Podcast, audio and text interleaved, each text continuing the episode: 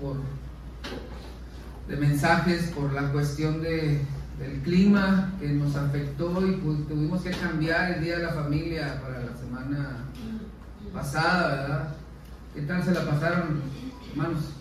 La semana pasada, ¿qué tal se la pasaron como, familia? Sí, ya la familia ganadora pronto nos van a mandar ahí fotos donde vamos a estar entregando su premio de una cena en el Rosa de Oro, vámonos.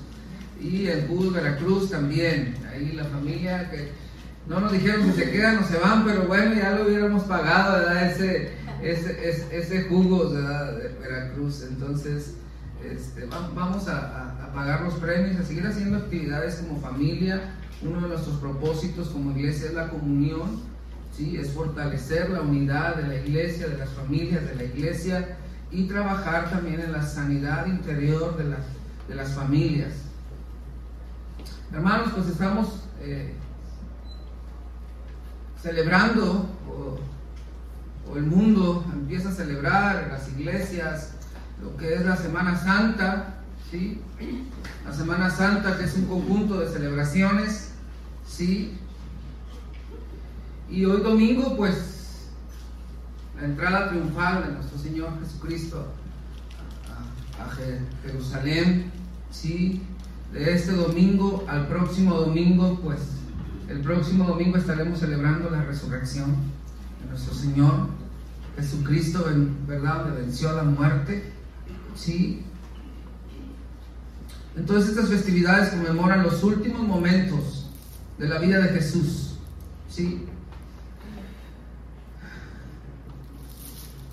Y es una, una semana muy importante que tenemos que conmemorar como iglesia es algo de suma importancia para nosotros estar recordando este evento. Que este evento, cuando inició? Lo que termina eh, eh, de alguna manera el, el, viernes de la crucifixión, el sábado de duelo y, el domingo de resurrección. Pero ¿cuándo inició todo esto? ¿Dónde inició? Lo vimos en una serie de mensajes en diciembre. En Belén, en un establo, en un pesebre. Ahí empezó a iniciar todo para terminar, se supone, en estas fechas. ¿Sí? Para terminar en estas fechas, lo que un día inició en un pesebre, en un establo, hoy lo estamos, hoy está siendo el propósito de todo eso, hoy lo estamos celebrando y se va a recordar y tenemos que recordarlo a nuestros hijos. ¿Qué saben tus hijos de Semana Santa? Si yo les pregunto, no quise hacerlo hoy es porque Cristina me iba a regañar después, ¿verdad?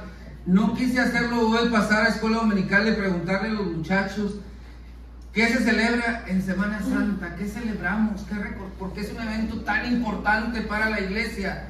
¿Qué creen que me van a responder sus hijos?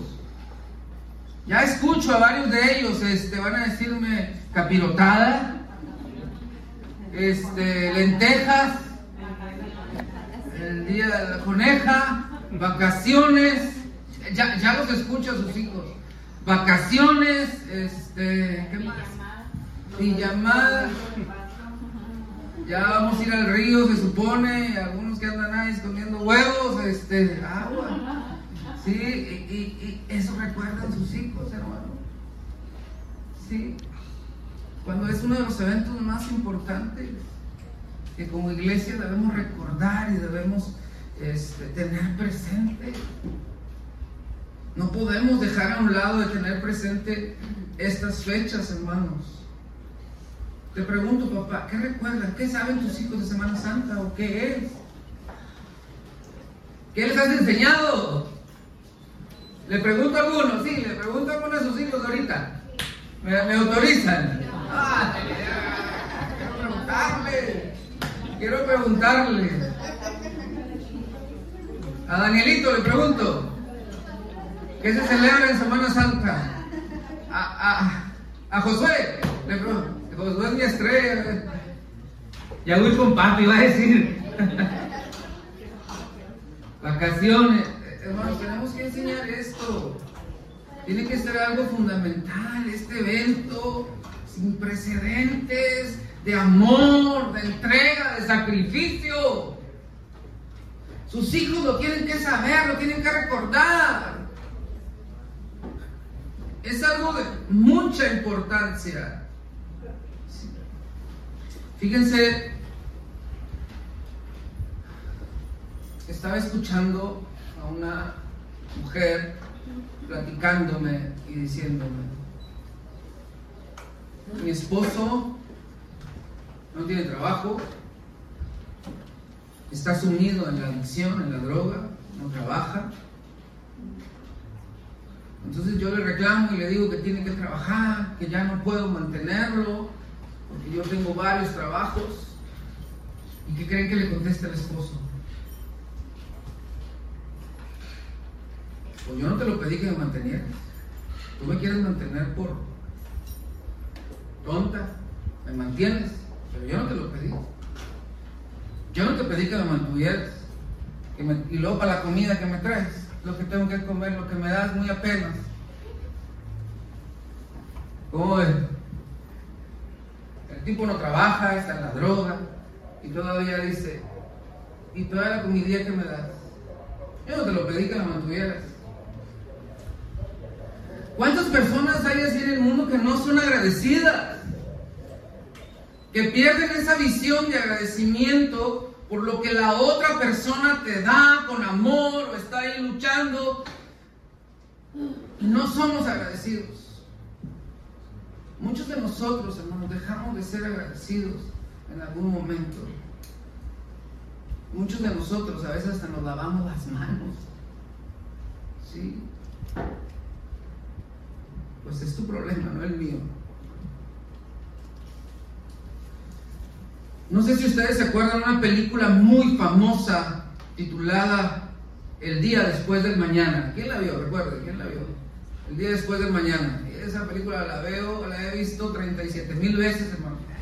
Porque una es de mis favoritas, ¿no? Tanto, no se crean. Pero sí la he visto muchísimas veces. Mi esposa me dice, ah, ya vas a poner otra vez esa. Y yo a ella le digo porque ella cada que pone la del patriota. Ah, no, la de gladiador, la de gladiador, la del patriota también.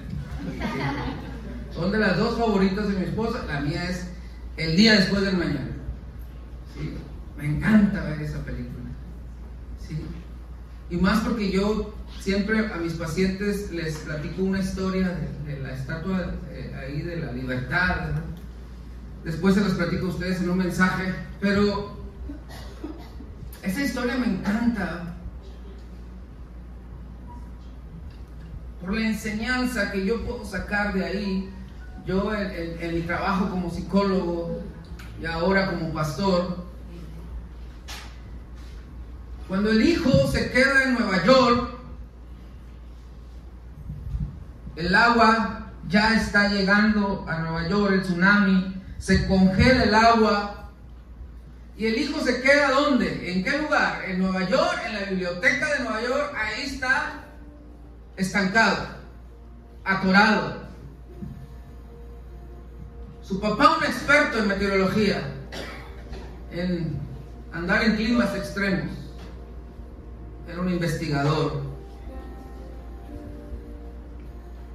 Cuando ponen el mapa de Estados Unidos y él expone ante el presidente le dice que tienen que evacuar la mitad de Estados Unidos. Entre más al sur tienen que evacuarlos y es cuando no les queremos nosotros dejar pasar ahí por, el río Bravo, ahora no van a pasar, ¿verdad? Tienen que pasar hacia México. Pero su hijo estaba en el lado norte, estaba en Nueva York.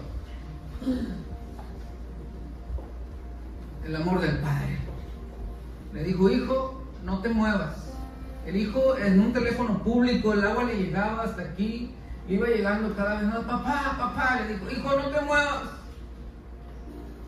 yo voy a ir por ti. No te muevas, prende fuego, mantente caliente, pero yo ir por ti. Es una misión imposible. Sus amigos le dicen, estás loco, ¿cómo vas a atravesar medio Estados Unidos? No hay camino, solo hay nieve, no hay caminos, es, excesivamente frío, la tormenta te va a matar. Pero ¿qué lo impulsaba a él? ¿Qué lo impulsaba a seguir? Amor por su hijo. El amor por su hijo. Y nada lo detuvo. Nada lo detuvo hasta llegar a esa biblioteca y tocar una puerta congelada, abrirla, que encontrar a su hijo lo más preciado y abrazarlo. Estaba buscando mi amor. Aquí está tu papá. Esa escena me encanta.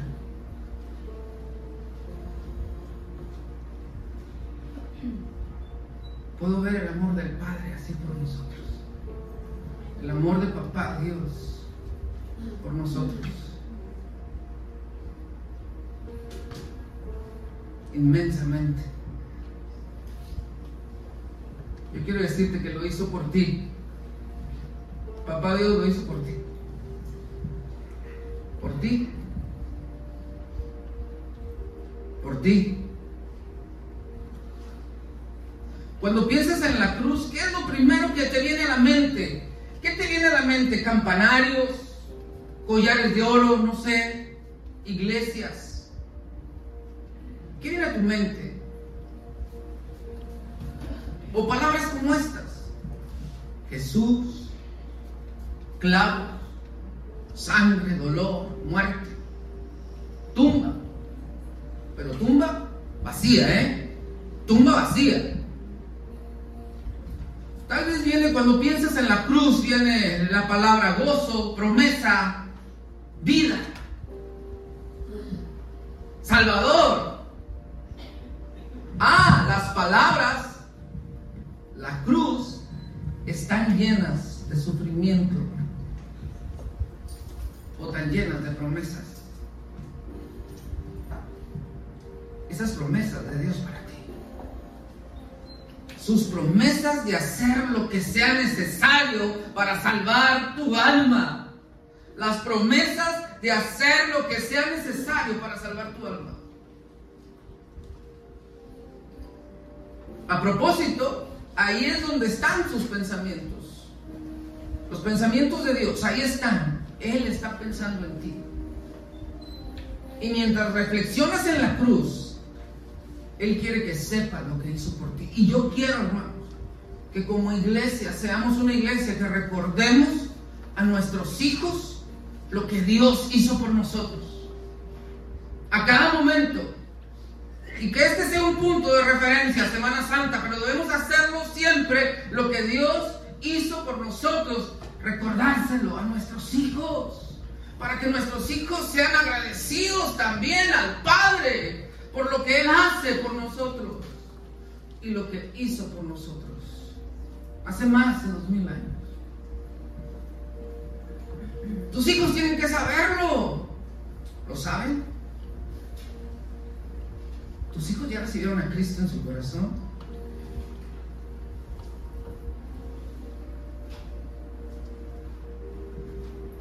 La siguiente, Eloy.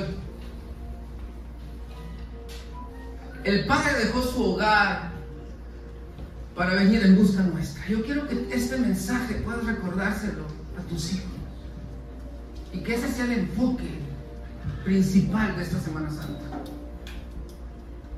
Pero este mensaje también está preparado para la gente que nos escucha en la colonia y la gente que nos ve en la transmisión en vivo y la gente que nos ve en YouTube.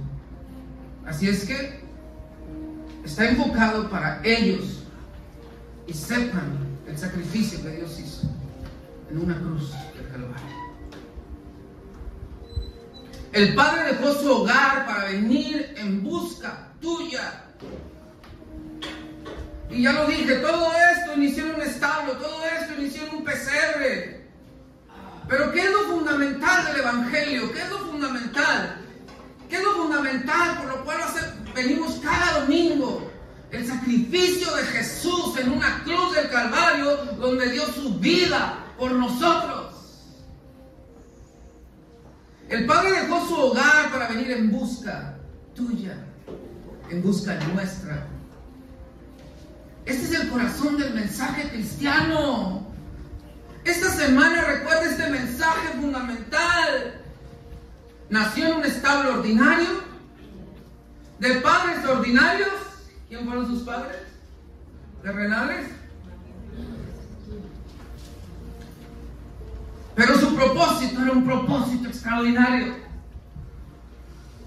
Nació en un establo ordinario, de padres ordinarios, pero su propósito era un propósito extraordinario. Vino para llevarnos con Él. Su muerte fue sacrificio por nuestros pecados. Jesús pagó por nuestras equivocaciones para que nosotros no tuviéramos que pagarlas. El deseo de Jesús fue único. Traer a sus hijos de vuelta a casa. Así como este papá fue por su hijo y atravesó Estados Unidos con mucho, con muchos obstáculos, pero trajo a su hijo a casa. La Biblia tiene una palabra para esta búsqueda. La Biblia tiene una palabra para esta búsqueda. Y es reconciliación.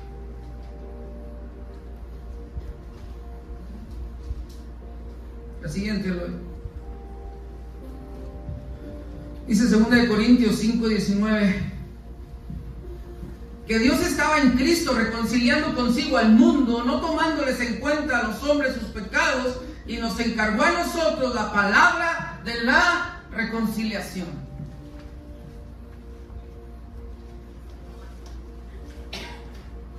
Hacer las paces, dice traducción lenguaje actual, Dice hacer las paces con todos.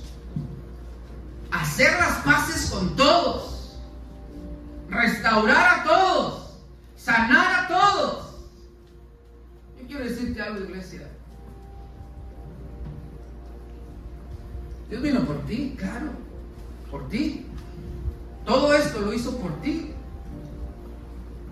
Pero también por los tatuados de allá afuera.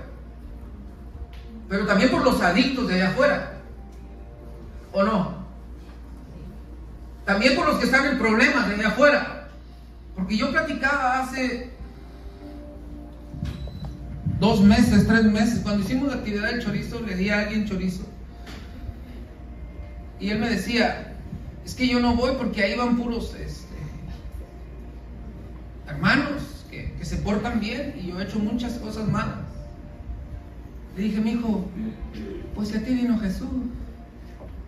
A ti es el que te quiere Jesús ahí. Él hizo todo esto por ti. Es que yo no puedo entrar a una iglesia, he hecho muchas cosas, me he equivocado mucho. A ti vino Jesús especialmente. Él es el que te quiere a ti, campeón. Te estamos esperando, Él te está esperando en su casa. Porque muchos piensan eso allá afuera. Pero a veces nosotros, hermanos, de por sí el camino es angosto. A veces lo hemos hecho más angosto nosotros. Porque no les predicamos. Porque no nos acercamos a ellos. No les hablamos. Algunos le tienen miedo. O algunos los evitan.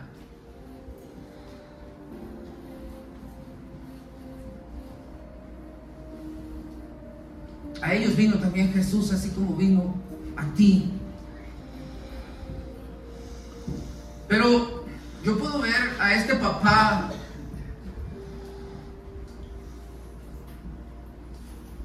como cuando fue a Nueva York a rescatar a su hijo, cómo vivió un proceso muy doloroso, incluso vivió la pérdida de su amigo, cuando se cayó en el móvil en el techo.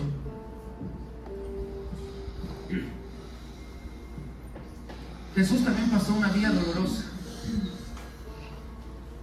El sendero de la cruz. ¿Qué tanto fue ese sendero de la cruz de Jesús? ¿Qué tan doloroso, hermano? Dicen que a Jesús eh, eh, un castigo era con un látigo plástico o la, o la piel, eh, digo, la, la, piel del animal donde hacían el, el, el, látigo, ¿verdad? Pero con Jesús le ponían metal y hueso al, al, final de ese, de ese látigo para desgarrar y casi dejarlo muerto. Lo golpeaban, se burlaban de él.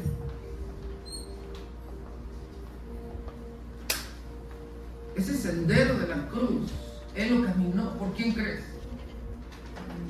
¿Por quién crees? Por ti y por mí y por los que están allá afuera escuchándome y los porque están escuchándome aquí y acá. Dios cruzó ese sendero difícil, esa vida dolorosa por ti.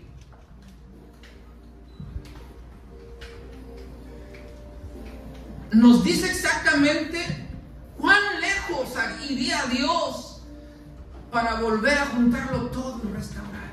Todo lo que hizo Dios, lo que estaba dispuesto a hacer por ti, lo que estuvo dispuesto a hacer, perdón, por ti. Hermanos, Dios vuelve a juntarlo todo. Dios quiere restaurar, Dios quiere sanar. La reconciliación vuelve a unir, la reconciliación toca el, el hombro del descarriado, lo pone en el camino hacia el hogar. Se dice que había un papá era características rudas, era muy rudo, era carnicero. No era del carnicero de Tijuana, ¿de dónde No vean esa serie porque no lo ven a ver. El carnicero de dónde no? De Reynosa. No lo vayan a ver. Este, dice que era muy rudo. Y tenía una hija llamada Madeline.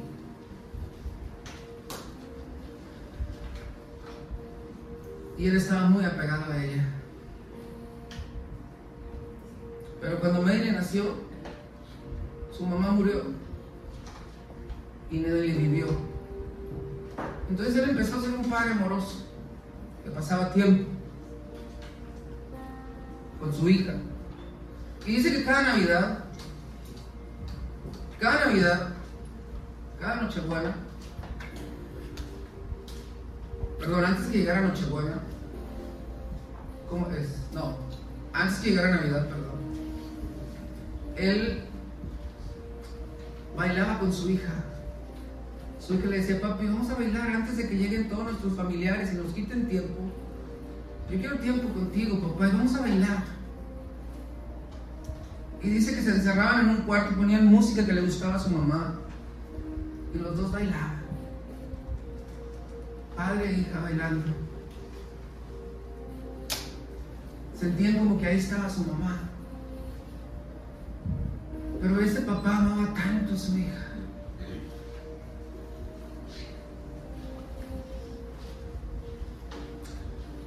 Pero un día ella creció y sin ningún motivo, sin ningún trato mal de su papá, porque era un padre totalmente amoroso, ella decidió irse de casa. Pero se fue de casa, pero se metió en cosas tan difíciles tan duras, tan bajas. Porque en ella empezaron a resonar dos palabras. La siguiente, dos palabras. La vergüenza y el orgullo. Ella no regresaba a casa, ¿por qué creen? Por vergüenza pero cada vez que sentía vergüenza se hundía más y caía más bajo. más, Y algunos no regresan por orgullo. ¿Cómo yo voy a doblegarme? Yo, orgulloso, voy a doblegarme. Y tal vez ella tenía los dos, orgullo y vergüenza, y no llegaba a casa, no regresaba a casa. Pero cada vez que quería regresar a casa, la vergüenza la hacía retroceder, pero se hundía más y más. El orgullo te dice que eres demasiado bueno. La vergüenza dice que eres demasiado malo para Él. El orgullo te aleja de Dios. La vergüenza te mantiene alejado también. Si el orgullo es lo que hay antes de una caída, la vergüenza es lo que te impide levantarte después. Muchos no regresan a casa por vergüenza o por el orgullo, ya que todo lo que ya todo lo que hice, ya me equivoqué y me vuelvo a equivocar. El orgullo te dice, no puedo verme débil si es que reconozco. No puedo regresar derrotado.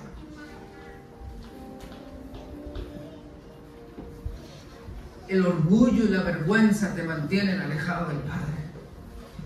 Así a muchos de ustedes que me están viendo y que me están escuchando, tal vez la vergüenza y el orgullo te mantiene alejado del Padre y no te permite regresar a casa, no te permite regresar al Padre o venir al Padre.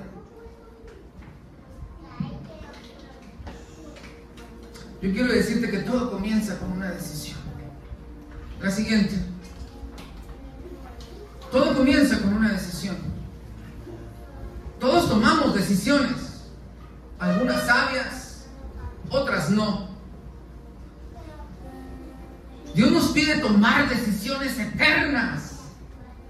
Y estas decisiones tienen consecuencias eternas. ¿Has hecho alguna vez malas decisiones en tu vida? ¿Quién se ha equivocado aquí? Levanta la mano. ¿Quién se ha equivocado? Muchos.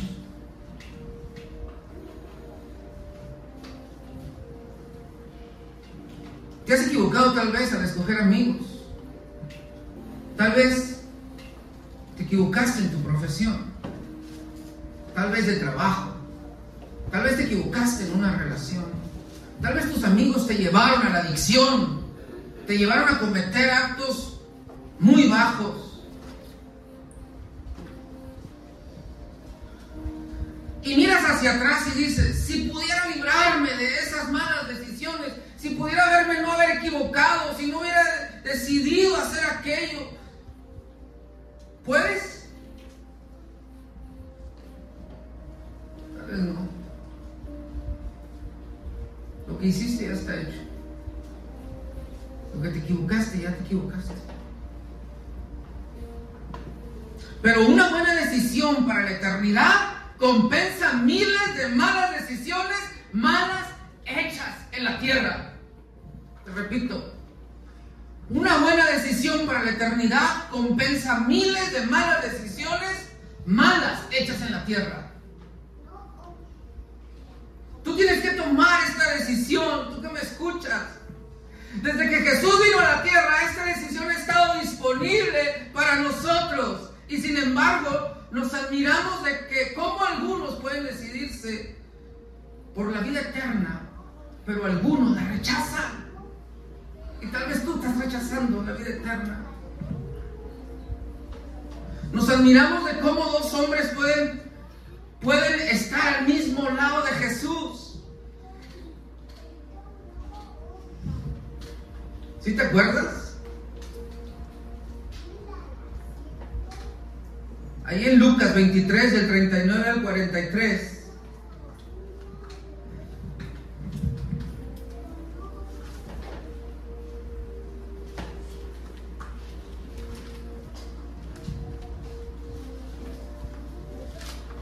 Uno de ellos estaba burlándose de Jesús y el otro oraba por él. No sé cómo pudo ser eso. Lo tenían a un lado a Jesús. Eso fue lo que sucedió en la cruz. Había otras dos cruces en la cima de la colina ese día. El día que Jesús y dos criminales sufrían condenados a muerte. Y esas dos cruces nos recuerdan uno de los más grandes dones de Dios, el don de la decisión.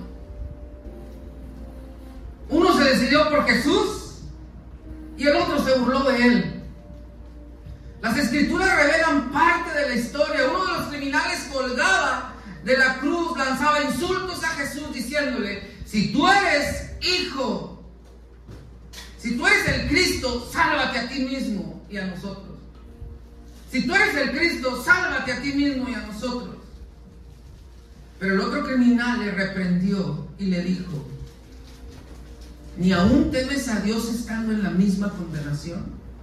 Nosotros a la verdad justamente padecemos porque recibimos lo que merecimos por nuestros hechos. Mas este,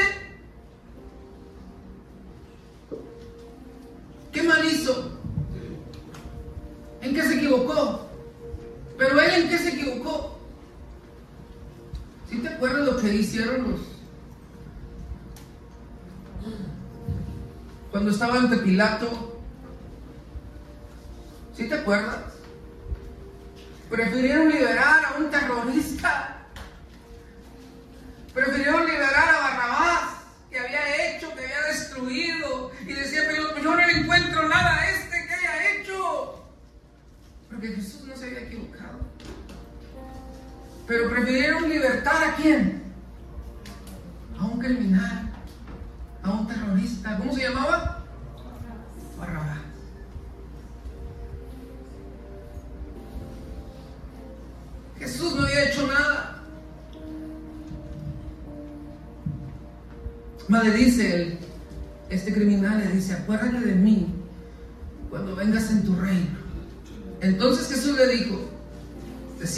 digo que hoy estarás conmigo en el paraíso. Cada uno de los criminales que moría oró. Jesús le amó lo suficiente para salvarlo. Cuando el otro se burló,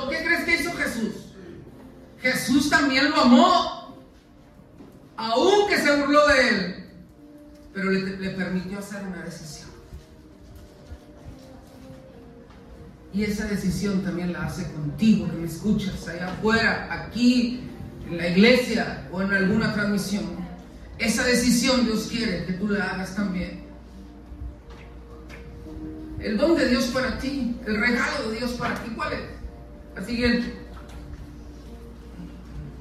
¿Por qué la cruz es uno de los, de los símbolos de nuestra fe?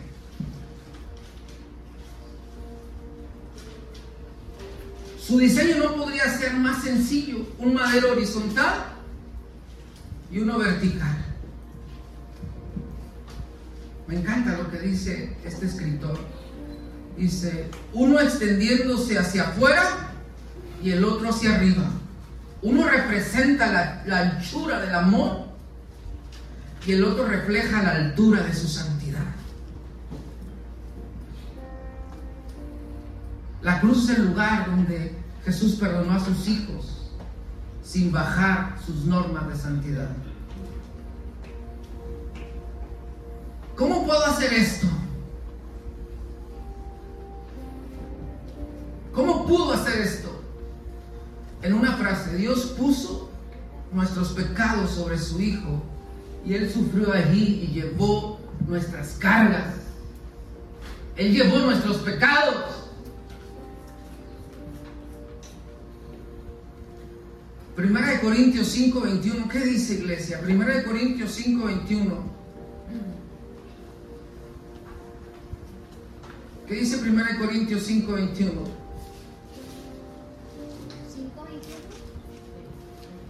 Perdón. Creo que es segunda de Corintios, perdón. Segunda de Corintios 5, 21.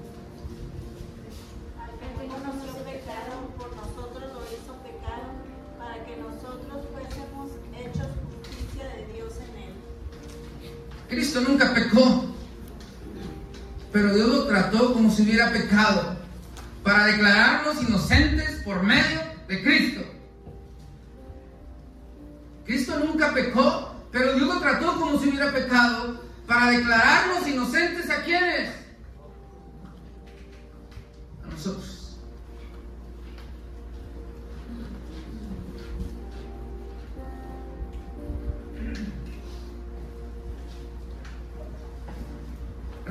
Dice Juan 3:16. ¿Qué dice Juan 3:16? ¿Qué dice?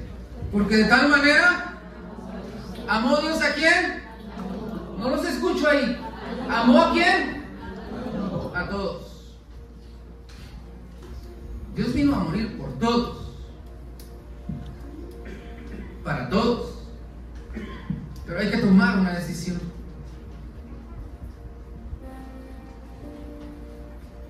Que trae bendiciones eternas y extraordinarias. ¿Cuán ancho es el amor de Dios? Lo suficiente ancho para alcanzar a todo el mundo.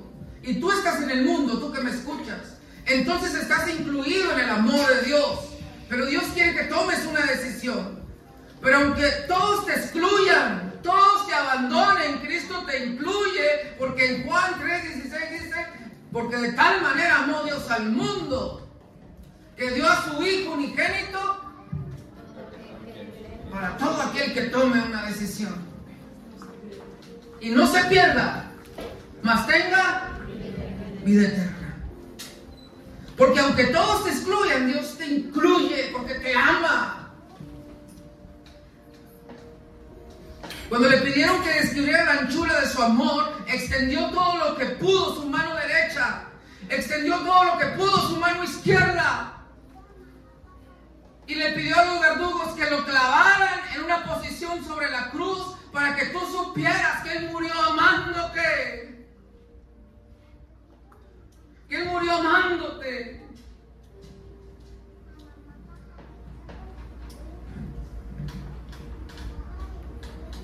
La siguiente. Pero nuestro problema es el pecado. La siguiente, Ahí está Jesús, pero nuestro pecado nos aleja de Dios. Nuestro pecado nos aleja de Él. Estamos en el autobús equivocado, estás en el autobús equivocado. Porque dice Juan 14, 6, dice que Jesús está ahí en la puerta del autobús y te dice, yo soy el camino, la verdad y la vida. Nadie viene al Padre sino por mí. Ahí está en la puerta del autobús diciéndote, ¡eh, yo soy el camino! Ahí está. Ahí está llamándote a ti, que te sientes excluido, que te sientes vacío. No recurras a la droga, recurre al Padre, te ama y te está esperando.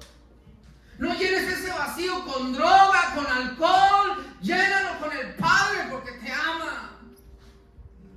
Estás en el autobús equivocado, te lleva a una dirección equivocada. Desafortunadamente no estás aceptando la invitación del Padre. Algunos siguen en autobuses equivocados.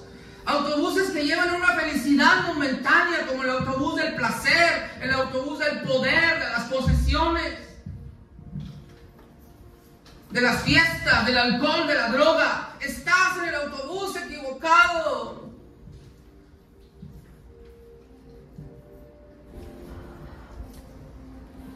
La palabra subir al autobús equivocado es el pecado.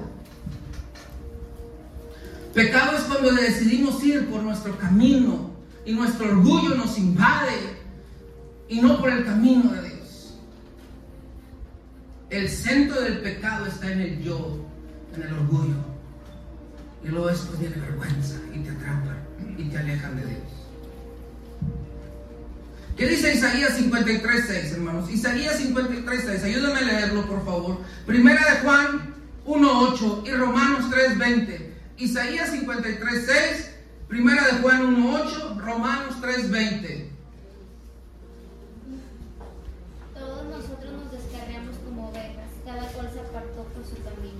Jehová cargó en él el pecado de todos nosotros. Todos nosotros nos descarriamos como ovejas. ¿Más qué dice el último?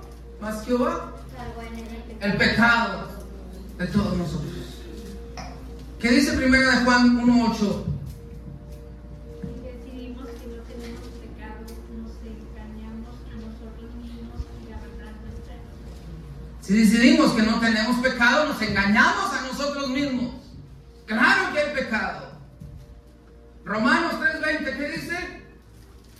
Por tanto, nadie será justificado en presencia de Dios por hacer las obras que exige la ley. Nadie. Mediante la ley, cobramos conciencia del pecado. Nadie nadie será justificado. Nadie. Subirte al camión equivocado rompe tu relación con Dios. Es un error con consecuencias eternas. Por eso súbete al camión correcto. Súbete al camión que está en Juan 3:16. Súbete a ese camión que dice, porque de tal manera amó Dios al mundo, que qué más dice? Que dio a su Hijo unigénito para que todo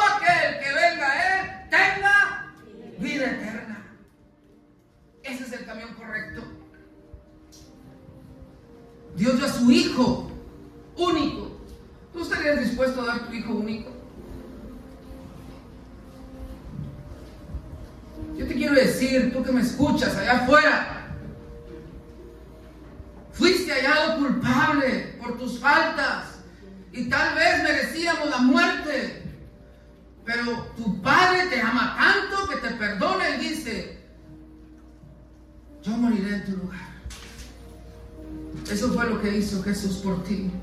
Murió por ti, lo hizo por ti. Murió por ti, murió en tu lugar. Ya voy a terminar, es la última diapositiva, hermanos. Lo que Dios quiere que haga es la siguiente, Lord. ¿Qué quiere que haga Dios? Lo que Dios quiere que hagas. Donde dice admitir, reconocer y aceptar. Dios quiere que hagas esto. Uno.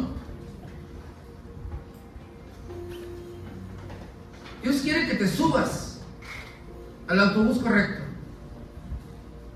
¿Cómo puedes hacerlo? Con tres pasos sencillos. ¿Cuáles? Admite que Dios no ha ocupado el primer lugar en tu vida y pídele que perdone tus pecados. Dice la Biblia, si confesamos nuestros pecados, Él es fiel y justo para perdonar nuestros pecados y limpiarnos de toda maldad. Número dos, reconoce que Jesús murió para pagar por tus pecados, que se levantó de los muertos y que está vivo y que si confesares con tu boca que Jesús es el Señor y creyeres en tu corazón que Dios le levantó de los muertos, serás. En ningún otro hay salvación, porque no hay otro nombre bajo el cielo dado, a los hombres en que podamos ser. Tienes que reconocer esto.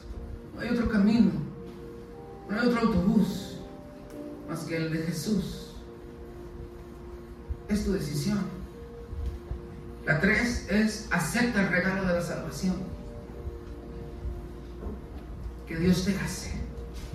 No trates de ganártelo. Porque por gracia sois salvos por medio de la ley, de la, de la fe. Y esto no es de vosotros, pues es don de Dios, es gracia de Dios. No por obras, para que nadie se gloríe, mas todos los que le recibieron, a los que creen en su nombre, Dios les dio potestad de ser hechos hijos de Dios, los cuales no son engendrados por sangre, ni de voluntad de carne, ni de voluntad de varón, sino de Dios. He aquí yo estoy a la puerta y llamo. Y si alguno oye mi voz y abre la puerta, entraré a él, cenaré con él y él conmigo. Con todo mi corazón te ruego que aceptes este destino de Dios para tu vida. De acuerdo a la Biblia, Jesús es el único que puede salvar a la humanidad. Su nombre es el único que ha sido dado para salvar. Debemos ser salvos únicamente por medio de Él. La pregunta es, tú que me escuchas, ¿permitirás que te salve? Esta es la decisión más importante que habrás tomado ¿Por qué no darle tu corazón ahora? Tú que me escuchas y que me vas a escuchar ahí en YouTube, ¿por qué no darle tu corazón ahora? Tú que me escuchas allá afuera, ¿por qué no darle tu corazón ahora? Tú que me escuchas en Facebook, ¿por qué no darle tu corazón ahora? Admite tu necesidad, reconoce su obra y acepta su regalo. Ve a Dios en oración y dile, soy un pecador, necesito de tu gracia. Creo que Jesús murió por mí en la cruz y acepto tu oferta de salvación. Esta es una oración sencilla, pero con resultados eternos. Con resultados eternos. Dios vino a morir por ti en la cruz del Calvario. Y eso es lo que estamos celebrando. Es lo que estamos celebrando. Este evento tan importante en nuestras iglesias. Estamos celebrando hoy que Jesús murió por nosotros para darnos vida y vida eterna. Pero tengo que admitir, reconocer y aceptar. Admitir que solo a través de Él puedo ser salvo. Y esa es la gran decisión que tú tienes que hacer. No te dejes llevar por la vergüenza, por el orgullo, porque te va a alejar de Dios. Se dice que el papá carnicero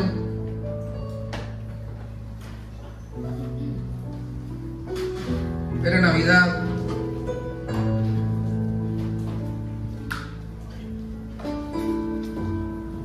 Era Nochebuena para hacer Navidad.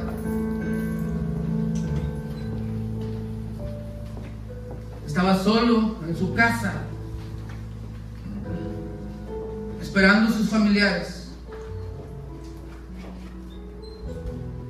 Su hija Madeline estaba afuera de su casa, llena de vergüenza y frustración y dolor.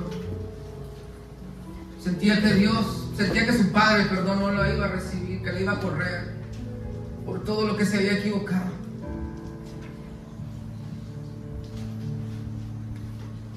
Decide admitir y reconocer que solo con su padre iba a estar bien, que solo con su padre iba a estar segura. Y decidió volver a casa.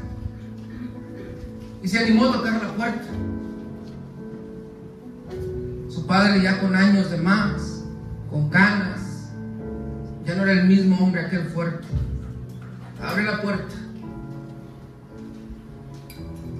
Y su hija, llena de lágrimas, le dice, perdón papá, te necesito.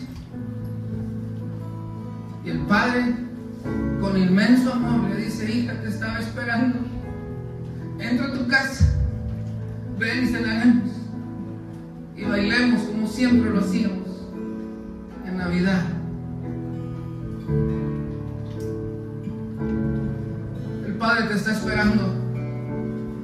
Aunque te hayas ido, el Padre te está esperando. Aunque hayas pasado lo más difícil, el Padre te está esperando. Toma la decisión más importante de venir a Él.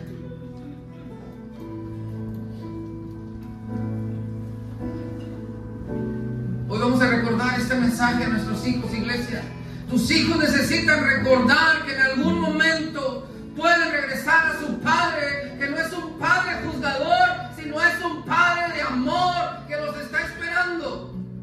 Tus hijos tienen que saber esto y tú se los tienes que enseñar. Ponte de pie ahí donde estás, ponte de pie, vamos a cantar. Vamos a cantar. Ese gran amor de nuestro Padre para cada uno de nosotros.